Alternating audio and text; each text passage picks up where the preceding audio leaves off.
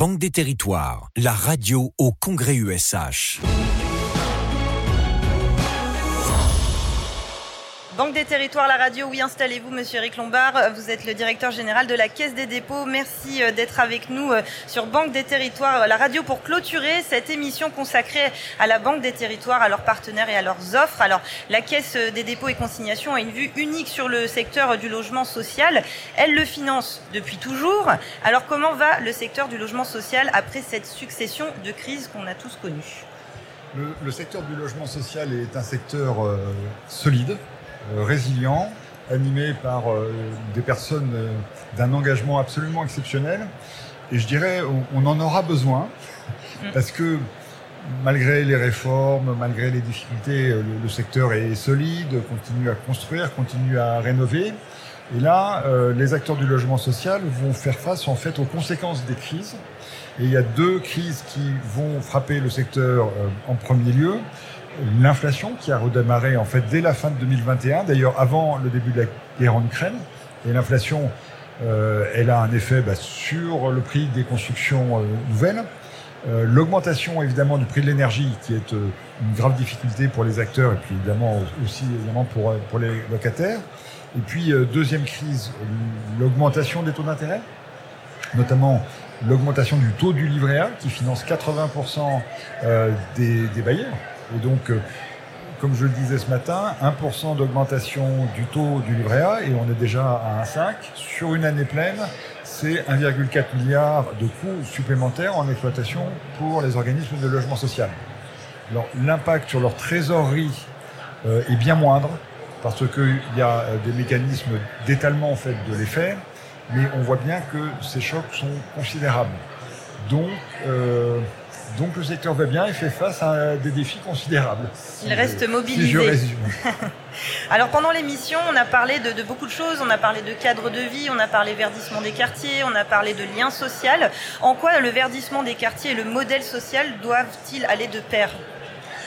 D'abord, euh, pour moi, c'est une option vraiment importante. Et quand je dis pour moi, c'est aussi pour toutes les équipes de la Caisse des dépôts c'est qu'on est dans l'impératif de verdir toute notre économie, de transformer toute notre économie et toute notre société. Et ce verdissement, il doit être inclusif. D'abord parce qu'on est pour un modèle social inclusif et plus équilibré. Et par ailleurs, le verdissement de l'économie, en fait, il est assez coûteux, notamment pour les gens qui ont des revenus modestes, puisque bah, une voiture électrique, ça coûte plus cher qu'une voiture diesel. Euh, Isoler sa maison, euh, ça fait des économies de chauffage, mais enfin ça coûte cher, même s'il y a des aides. Et puis euh, acheter de la nourriture bio ou des boucles courtes, c'est mieux pour la santé, mais ça peut être un peu plus cher. Donc il y a vraiment une question de protection du niveau de vie de nos concitoyens en situation défavorisée, qui sont notamment ceux qui habitent dans le logement social. Et donc il y a vraiment une nécessité d'être très attentif à rapprocher les niveaux de vie et les niveaux de revenus entre euh, les personnes qui ont les revenus les plus modestes et, et les autres. Et le logement social, il est au cœur de cette transformation. Parce que si on veut euh, que les quartiers politiques de la ville notamment ne deviennent pas des points de chaleur, on voit bien que les quartiers, notamment les plus anciens, sont des quartiers où il y a beaucoup d'artificialisation des sols, euh, où il y a beaucoup de réverbération, il y a beaucoup de, points chauds. En fait, 22% des quartiers politiques de la ville sont des points chauds en termes énergétiques, en termes climatiques, euh, alors que c'est 12% sur, les autres quartiers. Et donc, il faut absolument, pour pas qu'une souffrance de plus euh, frappe ces populations qui ont déjà euh, des vies quotidiennes qui peuvent être plus difficiles, qu'on soit très allant dans l'isolation thermique, dans le verdissement des quartiers, dans le fait de mettre plus d'arbres, euh, j'ai visité hier euh, un quartier rénové à Villeurbanne où on met euh, du végétal sur les façades, ça isole, c'est plus agréable. Et donc tout ça va à la fois contribuer à la qualité de vie, ça va aussi contribuer au niveau de vie, parce qu'un logement isolé, c'est un logement qui est plus frais l'été et qui coûte moins cher à chauffer l'hiver. Et donc on voit bien que verdissement et équilibre social sont complètement convergents, ce qui, je dirais, tombe assez bien par rapport au projet de la Caisse qui est de lutter contre toutes les fractures. Alors votre discours au congrès USH était très attendu, Eric Lombard. Vous étiez euh, venu avec des annonces. Quelles sont-elles? Alors, on, a des annonces nombreuses qui sont évidemment plus, plus techniques et qui sont un peu financières, mais pas que. Euh, les, premières annonces visent à compenser les effets de la hausse des taux. Donc on a déjà étalé pour 15 milliards de dettes euh, pour les organismes de logement social. Et cet étalement, il n'a pas d'avantage sur leur compte d'exploitation parce que l'augmentation des, euh, taux, elle, continue à peser. En revanche, il a un, un impact sur leur situation de liquidité. Et donc 15 milliards, c'est important et on est prêt à continuer. On a eu un sujet qui vient du deuxième plan logement, c'est-à-dire ce qui s'est passé en 2019, c'est de renforcer les fonds propres des organismes les plus fragiles, notamment les offices, mais pas que, euh, avec euh, des prêts participatifs. Et les prêts participatifs, ce sont des prêts où on a fait un effort considérable euh, sur le niveau du taux d'intérêt et sur le coupon qui dépend en fait des résultats de l'organisme. Et c'est des conditions qui étaient très bonnes quand on les a négociées pour les organismes emprunteurs et qui sont encore meilleures maintenant que les taux ont, ont monté. Et puis, euh, on a euh, augmenté la proportion de prêts à taux fixe, alors que les prêts sur euh, les fonds d'épargne sont des prêts à taux variables, avec 8 milliards de prêts à taux fixe venant soit du bilan propre de la Caisse des dépôts, soit de la Banque européenne d'investissement. Donc ça, c'est des choses que nous avons fait ces derniers mois. Et puis ce qu'on a annoncé, c'est deux éléments importants. D'abord, un prêt qu'on appelle Horizen, comme dit Olivier Sichel, le patron de la Banque des Territoires, Zen pour Zénitude, où nous avons 5 ans de taux fixe qui doit permettre de passer une période que nous anticipons comme devant être assez courte de hausse du taux du A et de hausse de l'inflation, mais on pense qu'on en viendra à bout. Et puis après, euh, euh, on retrouve après indexé sur le, livret A. Donc on, a une enveloppe de, mémoire de, 6 milliards d'euros sur cette affaire-là. Donc ça, ça va beaucoup aider.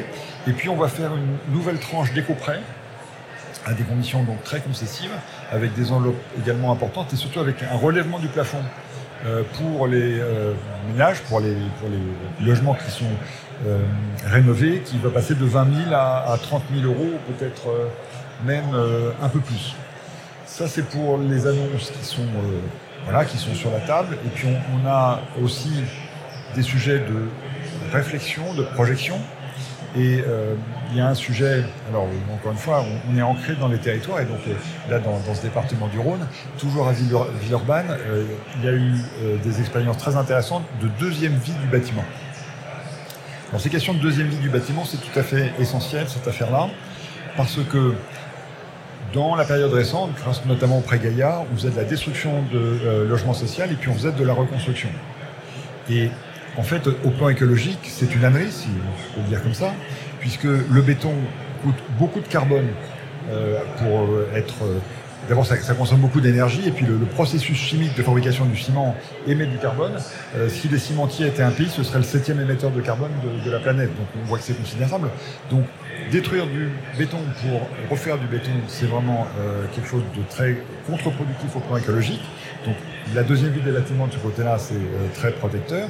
Et puis, euh, ça permet euh, de faire des choses qui peuvent être coûteuses, mais qui sont des améliorations très considérables. Ce qui a été fait à Villeurbanne, c'est non seulement une rénovation thermique totale des bâtiments qui sont refaits en, gardant le, les structures initiales, il y a même un de ces bâtiments qui est à, à, à énergie positive, c'est-à-dire qui vend sa production nette sur le réseau.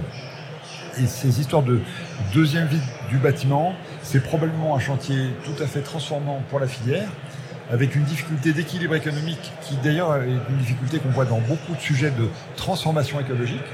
Parce que la transformation écologique, elle est indispensable pour éviter le réchauffement climatique, pour éviter qu'on produise des actifs échoués et puis qu'on produise un monde invivable. Mais il n'y a pas d'effet économique, il n'y a pas de rentabilité économique immédiate. Et euh, donc, on n'a pas encore tout à fait trouvé le modèle économique, mais on y travaille. Et, et on espère qu'on pourra lancer des tests et travailler avec les pouvoirs publics de façon à, à trouver un modèle économique sur la deuxième vie des bâtiments nouvelle innovation, il y a un calage à mettre en place évidemment. Euh, Éric Lombard, un mot peut-être pour conclure euh, cette émission? Alors, c'est un message euh, d'optimisme, ce qui peut paraître un peu contre-intuitif dans cette période troublée. Mais en réalité, on est face à la nécessité absolue de transformer notre fonctionnement économique parce que nous, on croit absolument à la Caisse des dépôts qu'on peut atteindre une trajectoire euh, qui est celle des accords de Paris, qui est celle où on se retrouve en 2050 avec une économie zéro carbone. Et donc pour limiter les désordres climatiques dont on voit bien qui, qui sont en train de, de monter. Et ce qui s'est passé cet été, ce qui se passe dans le monde, la hausse du prix de l'énergie, tout ça va accélérer la transformation Ça a déjà permis une prise de conscience beaucoup plus large. Il y a encore quelques temps, quand on parlait de transformation écologique, ce que je viens de dire là sur la nécessité de transformer toute notre économie, euh, on aurait traité de je sais pas quoi, je vous laisse le choix des, adjectifs. Aujourd'hui, c'est partagé. Aujourd'hui, c'est partagé. On a entendu les ministres s'exprimer. Évidemment, les acteurs du logement social sont extraordinairement engagés. Et donc, je suis convaincu que nous avons les moyens et que les acteurs du logement social vont jouer un rôle clé dans cette transformation qui est absolument indispensable. Donc, euh, donc on va y arriver et ça accélère et c'est très bien.